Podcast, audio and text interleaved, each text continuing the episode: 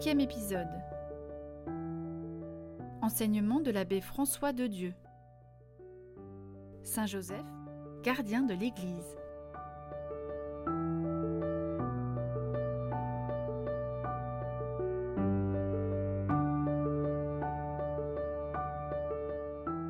Parmi les titres que nous donnons à Saint Joseph, il y a celui de gardien ou protecteur de l'Église. Peut-être, quand nous pensons à Saint Joseph, peut-être pensons-nous d'abord à sa mission auprès de Jésus, auprès de la Sainte Famille. Mais sa mission ne s'arrête pas là. Elle ne s'arrête pas avec sa mort. Il a veillé sur le Christ, la tête de l'Église. Il veille à présent sur le corps tout entier, l'Église. C'est ainsi que le bienheureux Pie IX a voulu confier l'Église à la protection spéciale du saint patriarche Joseph, le déclarant, le 8 décembre 1870, patron de l'Église catholique. Nous avons fêté le 8 décembre 2020, jour de l'ouverture de l'année Saint-Joseph, les 150 ans de ce titre. C'est ce titre, patron de l'Église catholique, donné à Saint Joseph il y a 150 ans, qui est la raison d'être de l'année consacrée à Saint Joseph par le pape François. Il est donc important de nous arrêter sur ce titre. Saint Joseph est le patron, le protecteur, le gardien de l'Église. C'est Léon XIII, successeur du bienheureux Pie IX, qui explique clairement dans son encyclique Quam Quam Pluries les raisons qui ont conduit son prédécesseur à confier l'Église à la protection de Saint Joseph.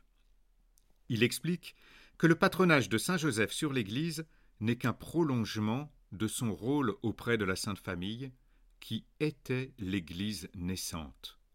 Nous y reviendrons.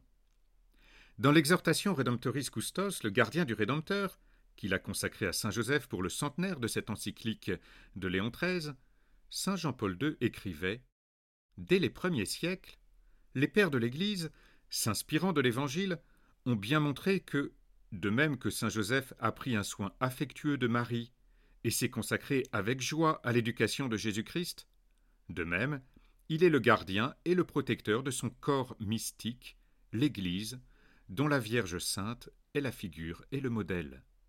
En d'autres mots, il est le gardien de Jésus, il est le gardien de la Vierge Marie, il est donc le gardien de l'Église.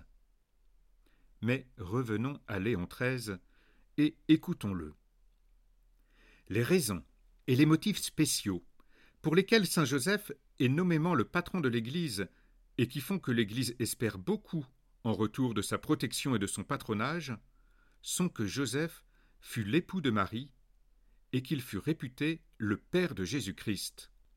En donnant Joseph pour époux à la Vierge, Dieu lui donna non seulement un compagnon de sa vie, un témoin de sa virginité, un gardien de son honneur, mais encore, en vertu même du pacte conjugal, un participant de sa sublime dignité.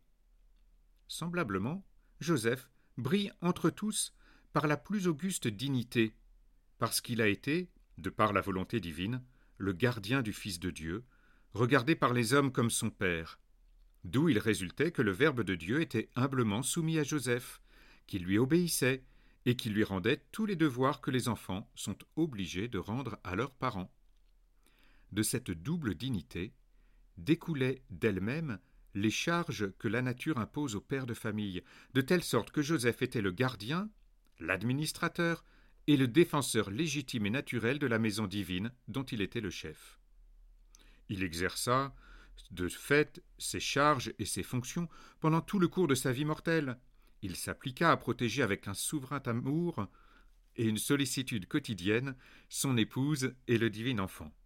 Il gagna régulièrement par son travail ce qui était nécessaire à l'un et à l'autre pour la nourriture et le vêtement. Il préserva de la mort l'enfant menacé par la jalousie d'un roi, en lui procurant un refuge.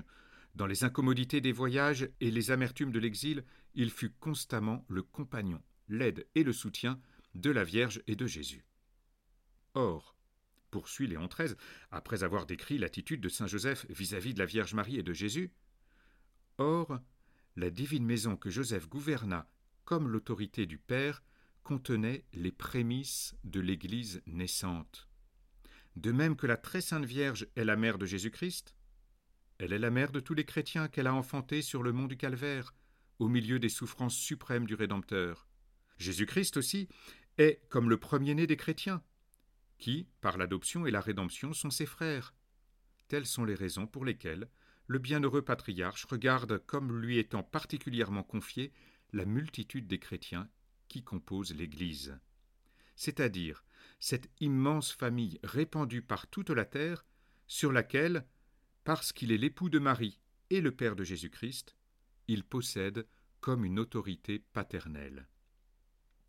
Il est donc naturel et très digne du bienheureux Joseph que, de même qu'il subvenait autrefois à tous les besoins de la sainte famille de Nazareth et l'entourait saintement de sa protection, il couvre maintenant de son céleste patronage et défende l'Église de Jésus-Christ. C'est une continuité dont nous parle Léon XIII. Tout ce que Saint Joseph a fait en ce monde pour Jésus-Christ et pour la Sainte Vierge, il continue de le faire pour l'Église. Aussi, lui demandons-nous de garder l'Église de tous les dangers, certes, mais surtout de garder l'Église sur le chemin qui est le sien, le chemin de l'évangélisation. Le saint pape Jean-Paul II le dit très bien.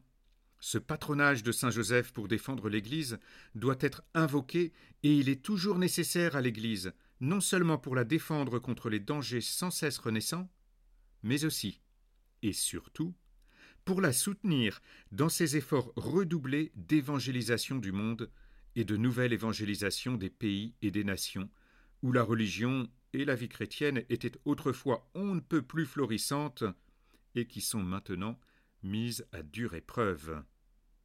Saint Joseph aide l'Église à demeurer dans la foi dont il a gardé les mystères. Il a accueilli et fait grandir Jésus, unique Dieu, Sauveur fait homme, lumière pour éclairer les nations. Il garde et protège la foi de l'Église. Saint Joseph aide l'Église à demeurer dans la morale, qui est liée à la foi. Il a gardé la pureté dans toute sa vie. Il garde et protège la morale droite, conséquence de la foi de l'Église. Saint Joseph aide l'Église à demeurer dans la proclamation de la foi, pour qu'elle révèle au monde celui à qui il a donné son nom, Jésus, Dieu sauve, celui qu'il a appelé si souvent par son nom, Jésus, Jésus, Dieu sauve.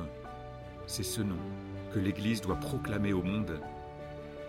Saint Joseph garde et protège l'Église dans son œuvre d'évangélisation.